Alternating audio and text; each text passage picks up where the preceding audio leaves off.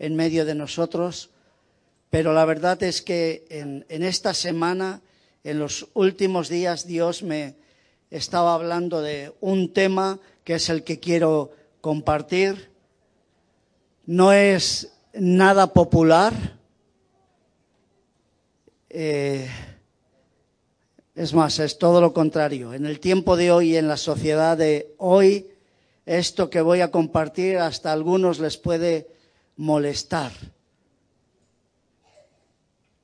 Voy a hablar de la teología del sufrimiento. Y teología del sufrimiento no es una palabra tan rara, es la forma en que Dios ve el sufrimiento, que es todo lo contrario y por eso digo que en esta sociedad y en este tiempo hablar de sufrimiento no se escucha mucho, ¿verdad? Nadie quiere saber nada de sufrir, de tribulación, de aflicciones, de problemas, aunque realmente cada día los vemos a nuestro alrededor.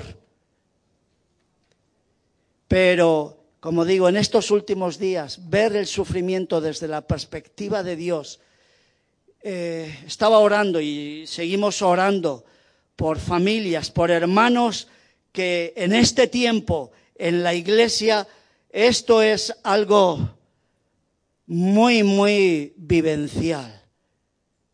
Y el Señor me estaba hablando de poder traer esta palabra, entiendo, para traer equilibrio y para intentar que Dios nos hable a cada uno de nosotros.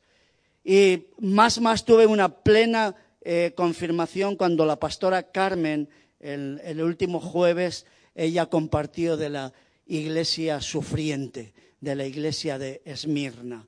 Hermanos, como discípulos, como hijos de Dios, y lo vamos a estar desarrollando, tenemos que estar preparados para sufrir, para el sufrimiento. Pero es que yo creo que como iglesia cada vez van a venir tiempos más difíciles y sin duda alguna padeceremos sufrimiento y persecución. Muy posiblemente no como nuestros hermanos eh, de la iglesia perseguida por la que oramos habitualmente, pero sí en muchas otras formas. Eh, el Señor me hablaba, como, como digo, también eh, justamente ayer, ya no recuerdo bien, ayer o antes de ayer, en el devocional que este hermano escribió, nuestro hermano Juan, Juan, Antonio Sánchez Jiménez, el que escribió las perlas de sabiduría en trajes de faena, creo que me parece que era el, viernes o ayer sábado, justamente la primera perla es la siguiente que yo eh, os voy a, a compartir eh, ahora. Él escribe ahí, después del sufrimiento y la prueba, después del sufrimiento y la prueba, vienen los milagros de Dios, no antes, porque solo a los de corazón humillado se puede manifestar Dios.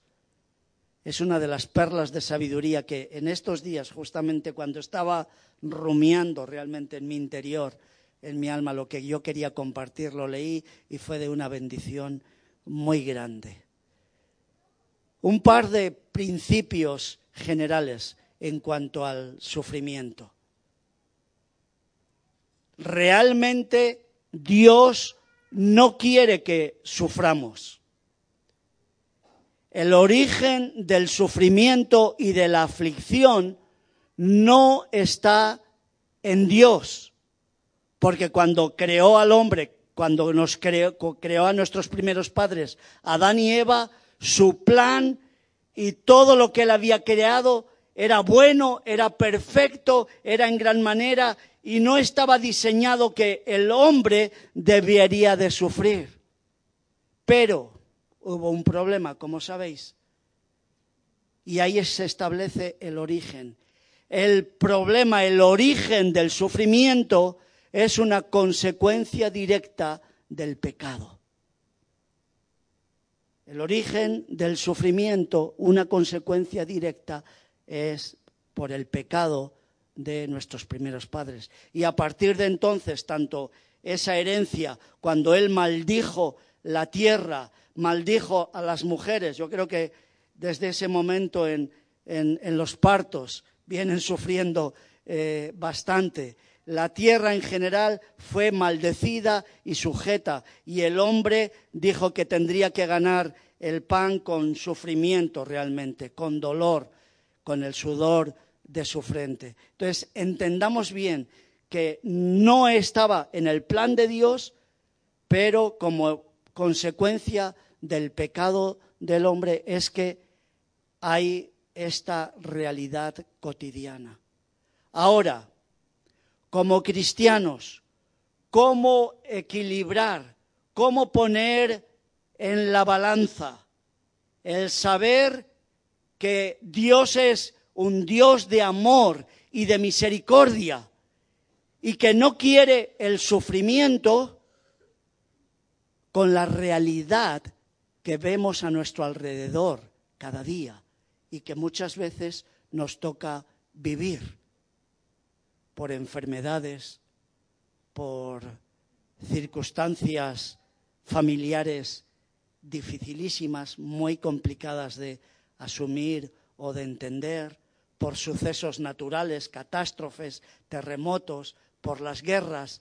Hay tanto sufrimiento en el mundo. ¿Cómo mantener esto en equilibrio? ¿Es un problema para ti? Hay eh, personas que esto les origina una crisis de fe muy grande y se alejan de Dios. Y último principio antes de empezar a desarrollar hay una falsa doctrina. Iba a decir un falso evangelio. No hay el, evangelio, si es evangelio, no es falso.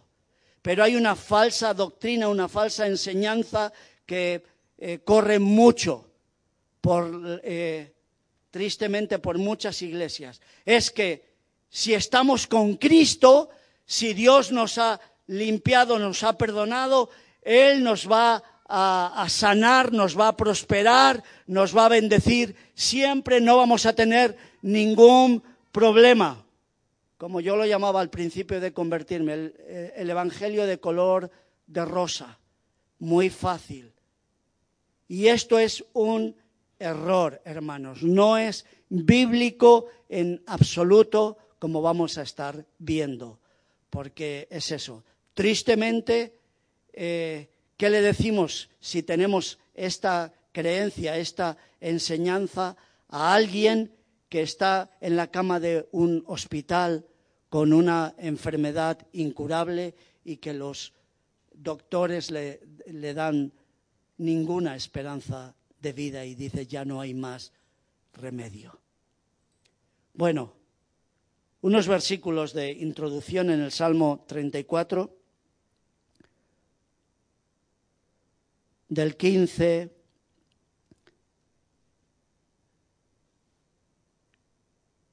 mejor del 17 al 20.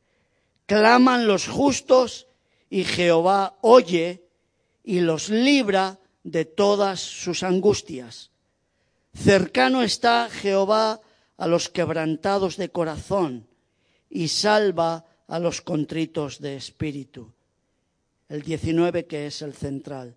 Muchas son las aflicciones del justo, pero de todas ellas le librará Jehová. Él guarda todos sus huesos, ninguno de ellos será quebrantado. Promesa de Dios, promesa de Dios, que realmente refleja, como decía, la, la verdad de que a nuestro alrededor y en nuestra vida va a haber sufrimiento, pero en medio de todo ese sufrimiento está el Señor y Él nos va a dar la fuerza y Él nos va a dar la sabiduría, la gracia, su misericordia para poder soportar y avanzar en, en este tiempo. La verdad es que Dios no solo permite el sufrimiento, Es más, Él nos ha llamado a sufrir.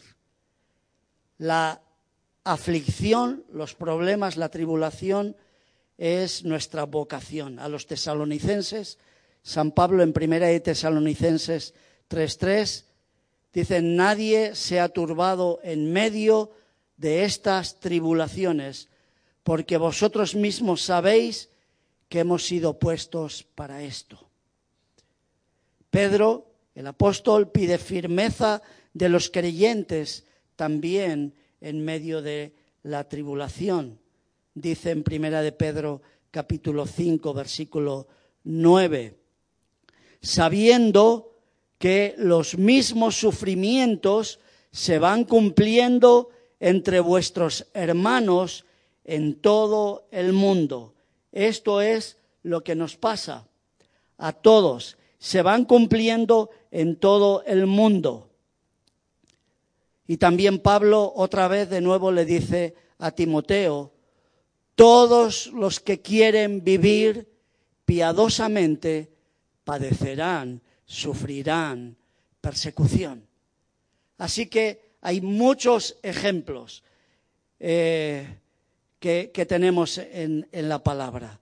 Por, eh, por, citar otro de los muchos textos, y en este luego lo desarrollaremos un poquitito más, Pablo en Colosenses, también dice en Colosenses 1.24, ahora me gozo en lo que padezco por vosotros y completo en mi propia carne lo que le falta de las tribulaciones de Cristo a favor de su cuerpo, que es la Iglesia. Nos vamos a detener luego porque este versículo necesita un poco más de explicación porque aparentemente aquí hay una contradicción doctrinal. Pero así es. Y sobre todo el ejemplo mayor y nuestro modelo en todo realmente, que no es otro que nuestro amado Salvador. El Señor Jesús, siendo Dios hecho carne, también es el siervo sufriente. En Isaías capítulo 53, ¿verdad? Todo ese capítulo mesiánico, eh, pero específicamente en el versículo 3 dice lo siguiente, varón de dolores, experimentado, bueno, le leo completamente, despreciado, desechado por los hombres, varón de dolores y experimentado, algunas versiones dicen eh, en quebrantos, esta que yo tengo es en el sufrimiento. Así que si la vida de Jesús fue una constante de dolor, de prueba, a veces de rechazo como consecuencia de esto, pues, ¿por qué va a ser diferente a los que somos sus seguidores, a los que somos sus discípulos? Es seguro que en diferentes momentos de nuestra vida nos va a tocar pasar por el sufrimiento.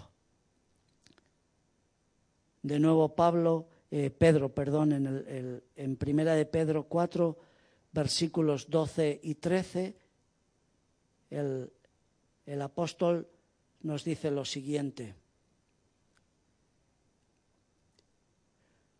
Amados, fíjate, amados, no os sorprendáis por el fuego que arde entre vosotros para poneros a prueba como si os aconteciera cosa extraña. Antes bien, gozaos a medida que participáis de las aflicciones de Cristo, para que también en la revelación de su gloria os gocéis con regocijo. Primera de Pedro 4, versículos 12 y 13.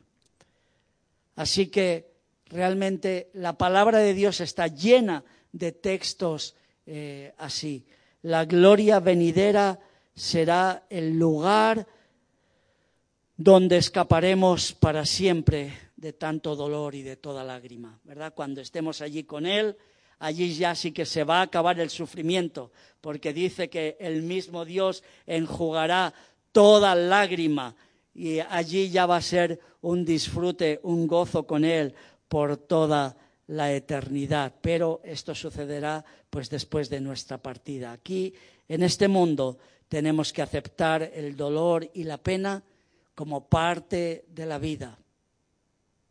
Muchas veces yo insisto, les repito a mis hijos, la vida es dura realmente. La vida implica a veces frustración, implica problemas, implica sufrimientos. Así es la vida, repito, como hemos dicho al principio, como consecuencia del pecado y muchas veces de nuestras propias decisiones, de nuestros propios errores, que son los que nos meten en los problemas.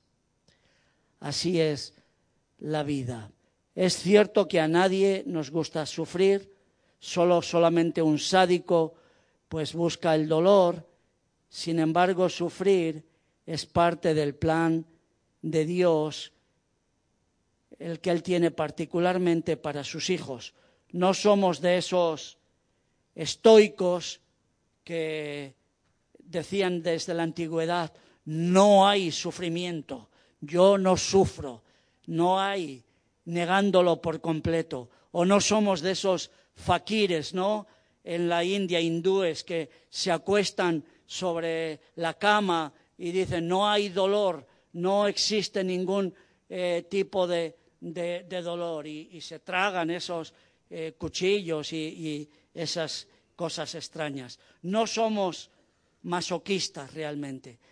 Humanamente a nadie nos gusta sufrir, pero que es la realidad y que nos va a tocar pasar por ello, pues especialmente a los hijos de Dios nos va a tocar.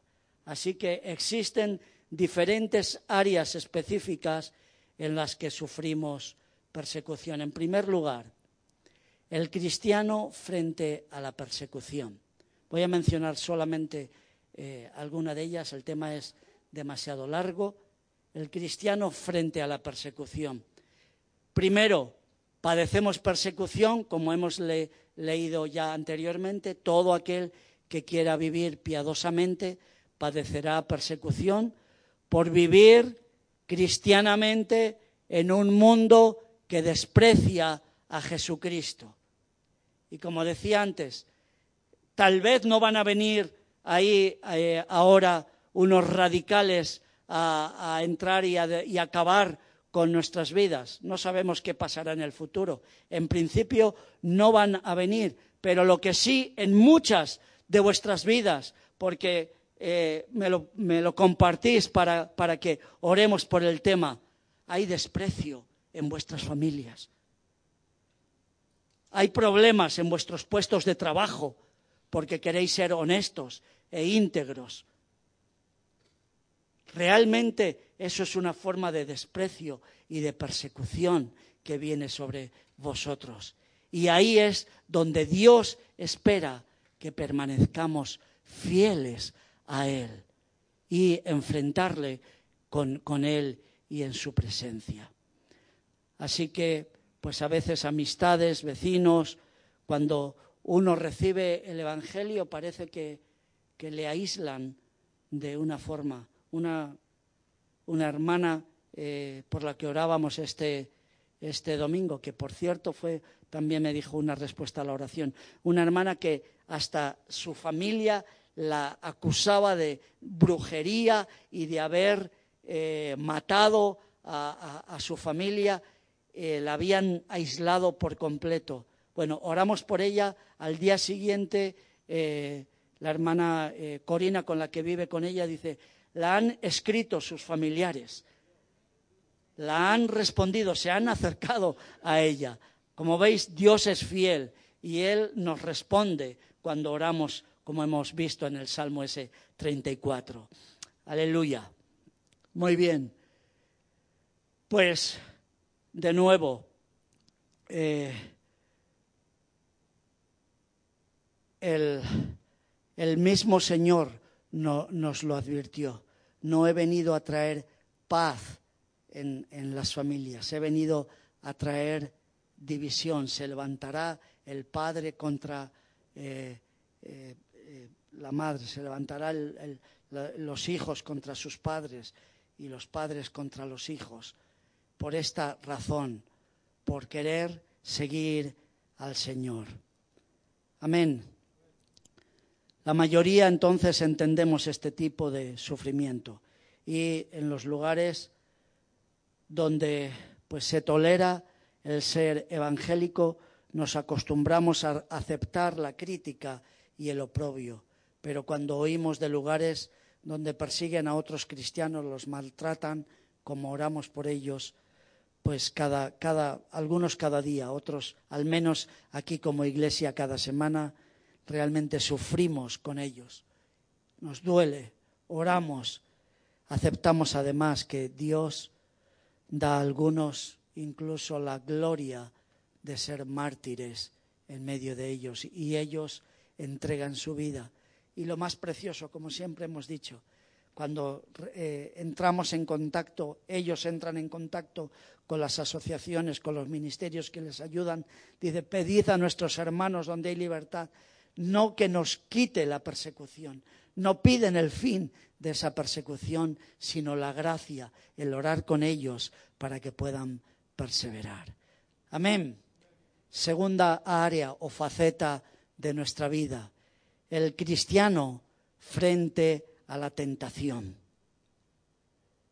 Otro origen del sufrimiento, pues de la aflicción viene por las tentaciones realmente. Así que pensemos realmente eh, en lo que eh, pues nuestros actos o el diablo mismo pues quiere hacer en medio en medio de, de nosotros a través de la prueba y de la tentación.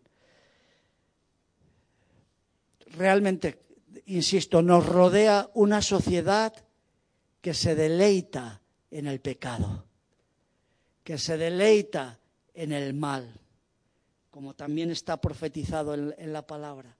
A lo malo llaman bueno y a lo bueno llaman malo. Y tú y yo, en medio de esta sociedad, nos encontramos nadando contra corriente, porque nos cuesta realmente eh, aún escuchar estas eh, palabras. Pero, sin embargo, el diablo quiere usar todo esto para ponernos a prueba, para tentarnos. Todos y conocemos muy bien, y, por eso no, no, casi ni voy a entrar en, en la vida de Job, donde ese sí que fue un encuentro ahí espiritual entre el diablo y Dios el Padre mismo, ¿no? Pero sí entendamos, hermanos, que en medio de todo, todo este sufrimiento y, aflicción nosotros nos encontramos porque eh, pues nos duele ver eh, y nos duele vivir en este mundo y en esta tierra. Por fuera la gente quiere aparentar ser buenos. Y, de nuevo, ¿cuántos no escuchamos? Ah, no, no, no, sí, fulano es, es buena gente. Mi vecino, mi amigo, es buena gente. Cuando nosotros sabemos claramente que aquí no hay justo ni aun uno, no hay bueno ni aun uno, ni aun nosotros mismos. Somos conscientes de que pecamos en el en el pasado hemos sido perdonados y aún fallaremos realmente y continuaremos pecando, pero cada día nos duele más fallarle a Dios. Pero la gente parece, no, no, no, sí. O algunos a la hora de evangelizar, no, no, yo, yo, yo sé que voy a ir al cielo porque no hago mal a nadie, porque me esfuerzo en hacer buenas obras, porque eh, yo no robo, yo no mato, yo no hago mal a nadie. Pero sin embargo, pues esto es un error. El diablo está muy a gusto con que la gente y la sociedad piense de esta manera, pero no nosotros. La lucha del cristiano contra toda esa corriente de maldad, realmente, incluso muchas veces contra nuestra propia carne porque nuestra propia carne, aunque ya ha sido muerta, aunque ya ha sido crucificada con Cristo, pero muchas veces como no alimentamos debidamente nuestro espíritu, pues la carne, que estamos en guerra contra ella, pues gana, avanza terreno. Así que no demos lugar ni a la tentación ni a la carne. Realmente es la pregunta, ¿no es esta una batalla diaria de sufrimiento y de aflicción? Hablando de esta lucha en Hebreos capítulo 12, versículo 4, el autor de Hebreos dice, pues todavía no habéis resistido hasta la sangre combatiendo contra el pecado. Todavía no hemos sufrido hasta la sangre en esta lucha espiritual. Así que esto nos debe animar y dar fuerza para batallar contra toda corriente del mal en que lo hacemos para agradar a Dios, para la gloria del Evangelio y para extender el reino de Dios. Hace poco nos decía uno de los líderes de la Iglesia, somos más que vencedores y con Él tenemos la victoria. Amén. Así que tenemos derrotado realmente al enemigo y sobre todo a tentación en el nombre de Jesús. Amén. Otra área, el cristiano frente a la enfermedad. Realmente el, el diablo también muchas veces permite, eh, nos ataca realmente con problemas. Esta área de nuestra vida pues nos da mucho, muchos problemas. ¿Por qué Dios permite muchas veces que sus hijos tengamos que sufrir tantas enfermedades, tantos problemas en este mundo? Realmente el mismo Señor Jesús, Él dice que hace llover sobre justos e injustos, sobre buenos y malos.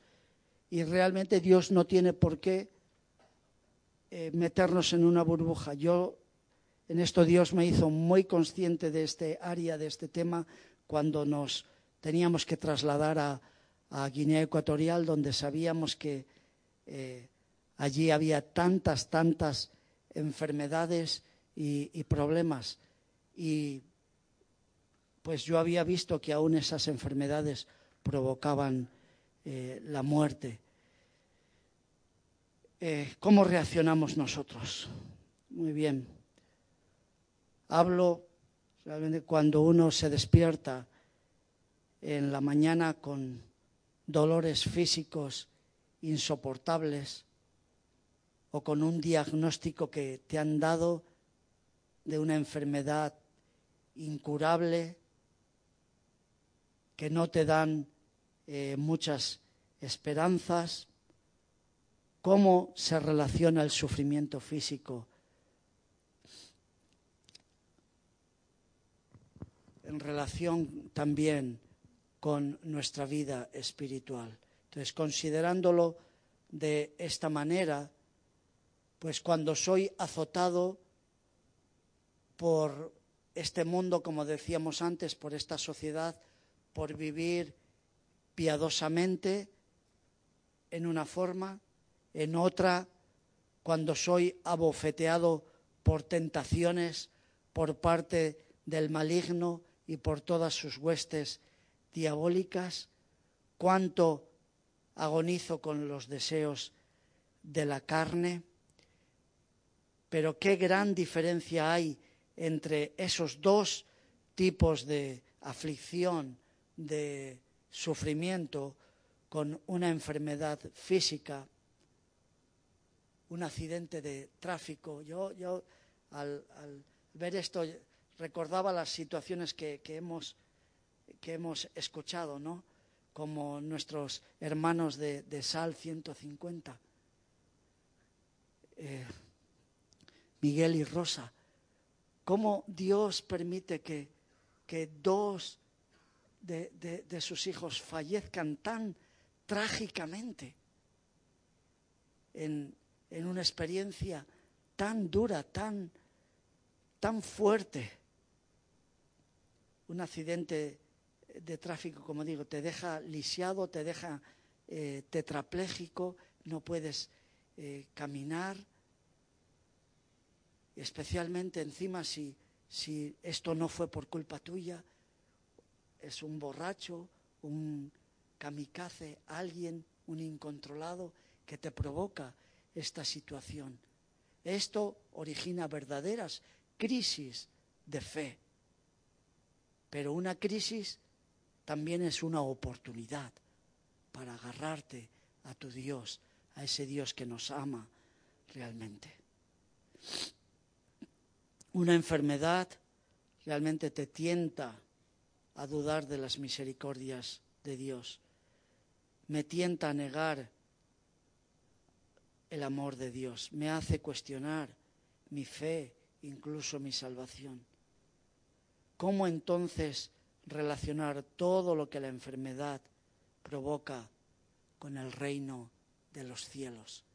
Es duro, pero nos enfrentamos con ello a diario. El porqué, hermanos, de la enfermedad.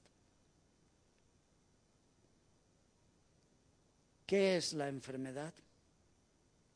¿Realmente no es ella una consecuencia del pecado? ¿No es ella la pena sufrida por todo ser humano cuando Dios maldijo a Adán y a Eva y a su posteridad con la muerte realmente?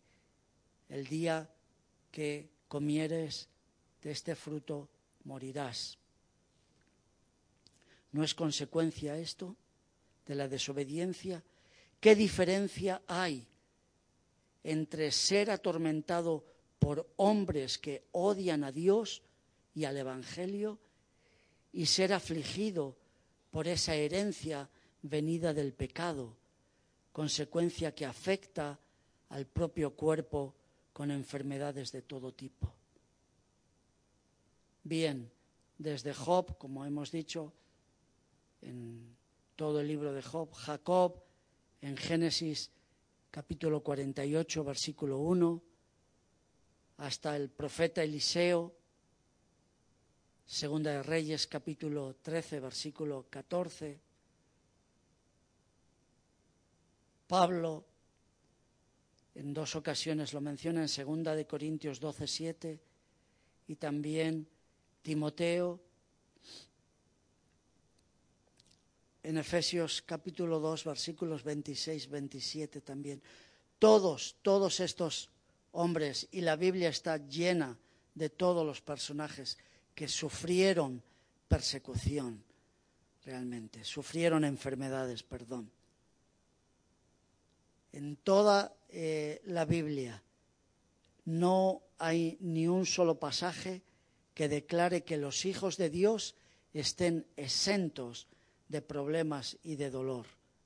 Y lo que encontramos, por el contrario, es que frecuentemente, y esto es lo importante, Dios usa la enfermedad, la tribulación, el sufrimiento como una de sus herramientas favoritas para formar, para hacernos madurar en nuestro carácter.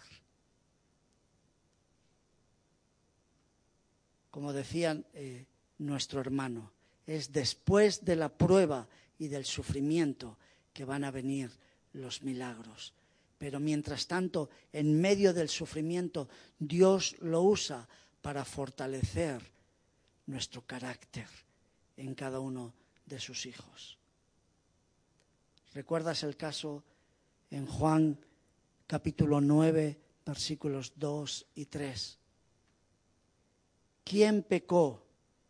¿Este o su padre para que naciera ciego? Pues el Señor Jesús le respondió, no, ni él ni su padre tuvieron la culpa como esa maldición generacional del pecado, sino que éste nació ciego para que el Señor sea glorificado en esta enfermedad, para que la gloria de Dios se manifieste. Aleluya. Así es. Existe la tendencia de pensar que la enfermedad es ajena a la experiencia del creyente o que es puramente satánico. Muchos dicen, no, si yo soy cristiano, yo no me puedo enfermar porque Dios está conmigo, Dios es mi sanador. Hasta hay quienes rechazan por completo el tomar medicamentos o el acudir a, los médicos porque dicen Dios me va a sanar. De nuevo tengo que hacer mención.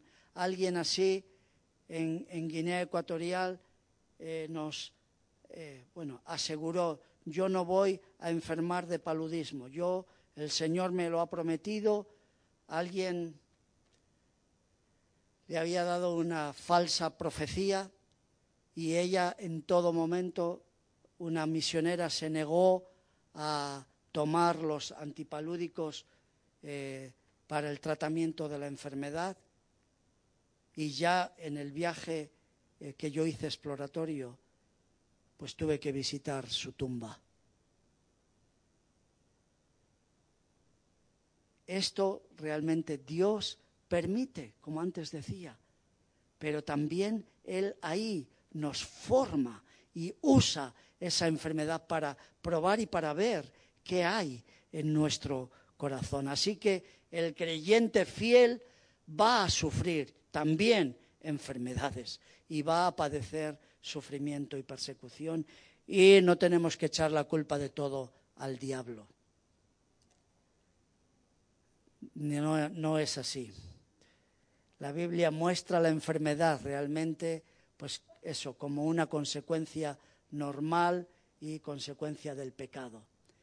Es cierto, toda aflicción, toda tragedia, toda plaga, todo terremoto, toda ofensa, toda desgracia, viene indirecta o directamente como consecuencia del pecado de nuestros primeros padres y también, como decía, de los nuestros, de nuestros propios errores o de nuestras malas eh, decisiones.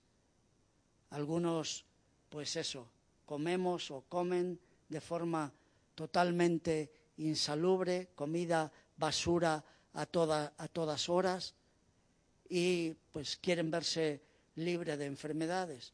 O beben y beben hasta los charcos y luego se quejan eh, de que tienen el hígado mal y que hay sufrimiento. Pues tristemente nuestras malas decisiones y nuestros errores muchas veces nos llevan también al pecado, realmente al sufrimiento. Bien, con cada pecado que nosotros cometemos añadimos a esta tragedia y Dios lo llama muerte. La paga del pecado es la muerte y contribuimos a todo aquello que nos aflige. Así que recordemos también que cuando Dios hizo el mundo, pues lo hizo perfecto, sin mal de todo tipo, sin terremotos, sin catástrofes naturales, sin plagas ni enfermedades, pero el pecado trajo la consecuencia de desequilibrar a todo e introducir la eh, multitud de males que conocemos desde las más terribles guerras hasta los actos más crueles de terrorismo y de la tiranía. Por ser ciudadanos del mundo, vivir en este planeta, no hay manera de evitar ser tocados de una u otra forma por el mal y todas sus variables, eh, pues en todas estas variables que hemos mencionado, en la enfermedad, en la persecución, en los problemas, en las tragedias, en las catástrofes naturales. Ahora, ¿cuál debe ser nuestra actitud ante el sufrimiento?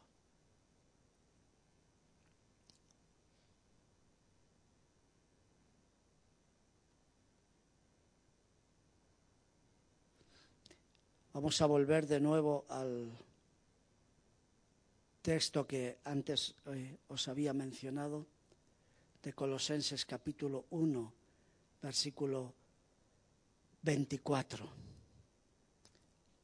Si lo ponemos Colosenses 1, 24, ahora me gozo en lo que padezco por vosotros y completo en mi propia carne lo que falta de las tribulaciones de Cristo a favor de su cuerpo, que es la Iglesia. Querrá decir el apóstol aquí que Cristo eh, lo que sufrió Cristo en la cruz, la obra de Cristo en la cruz no fue suficiente, no fue completa y algo de su gran sacrificio por nosotros, pues Cristo no lo pagó y por eso nosotros tenemos que completar esas tribulaciones y esas aflicciones? ¿Será esto? En ninguna manera. No, no. La obra de la cruz fue completa. El precio por nuestros pecados, por nuestras culpas, fue pagado por completo. No hay nada que tú y yo podamos añadir a la obra de Cristo en la cruz. No hay ninguna buena obra, no hay sufrimientos. Yo recuerdo igual las falsas enseñanzas que yo de niño recibía, que te movían a, disciplinarte en tu cuerpo, a golpearte para, para así sufrir como, como Cristo eh, sufrió. No, no hay nada, no hay ninguna obra que tú y yo podamos hacer para completar esta obra tan tremenda. Nada falta por cumplir de las demandas de Dios en cuanto al pecado del mundo. Ahora, lo que significa realmente, lo que quiere decir el apóstol con esta frase es que Jesucristo, quien sufrió toda nuestra pena en la cruz, también llama a su iglesia a testificarle al mundo a través del sufrimiento el llamado que tenemos es a ser un ejemplo al mundo a través del sufrimiento. Para mí, hermanos, y en esto lo tengo que decir porque es uno de los lugares, nuestro hermano, el pastor Raúl, en esto es un ejemplo muy claro en medio de la enfermedad cómo está siendo testimonio y ejemplo para el mundo, para la familia, para todos nosotros como iglesia, para todo, absolutamente para todo el mundo. Cuando un impío es diagnosticado con un cáncer, Dios permite a un hijo suyo contraer tal vez otro cáncer para que el mundo vea la diferencia. cuando muere un impío en un accidente, Dios permite tal vez que un creyente sufra algo parecido, un accidente, una tragedia, como antes he mencionado, para ver la diferencia, cómo reacciona una persona, cómo reacciona una familia y cómo reacciona un discípulo, un cristiano, para que vea la diferencia. Realmente esto es lo, como se entiende este texto en su forma más preciosa.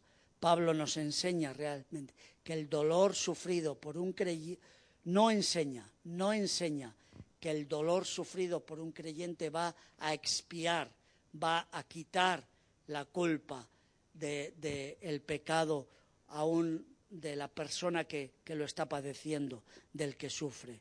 No significa esto en absoluto.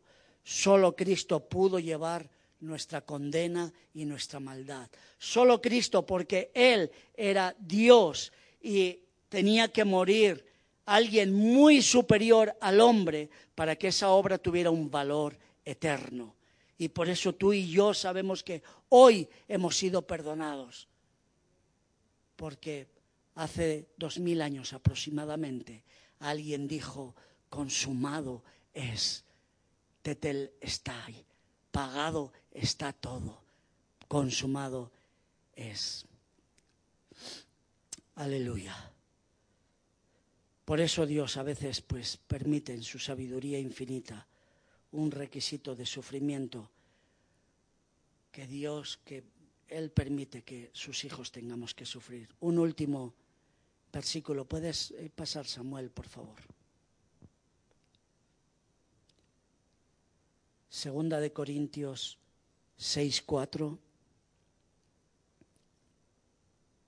El apóstol Pablo de nuevo dice, En todo nos presentamos como ministros de Dios, en mucha perseverancia, en tribulaciones, en necesidades, en angustias. El apóstol Pablo en otro lugar hace una lista bien larga de lo que sufrió, padeció como siervo de Cristo. Ahí cuando dice ministros, realmente ministrar es servir.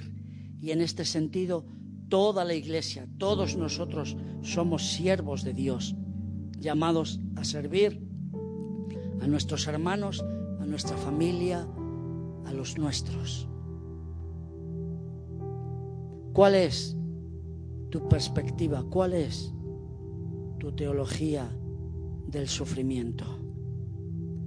La idea de que la vida ha de ser un glorioso y próspero andar, sin luchas, sin penas, con dinero en el bolsillo siempre, con coches, con casas, con los últimos juguetes de la tecnología moderna, no es una enseñanza una verdad bíblica que Jesús enseña y nos desafía a vivir. Te invito en esta semana a que en tu casa, tal vez si necesitas escuchar de nuevo el mensaje, está en el Facebook, en la publicación de la iglesia. Hazlo y elabora en tres, cuatro líneas cuál es tu teología del sufrimiento. ¿Cómo ves este equilibrio del cual yo eh, hacía mención al principio?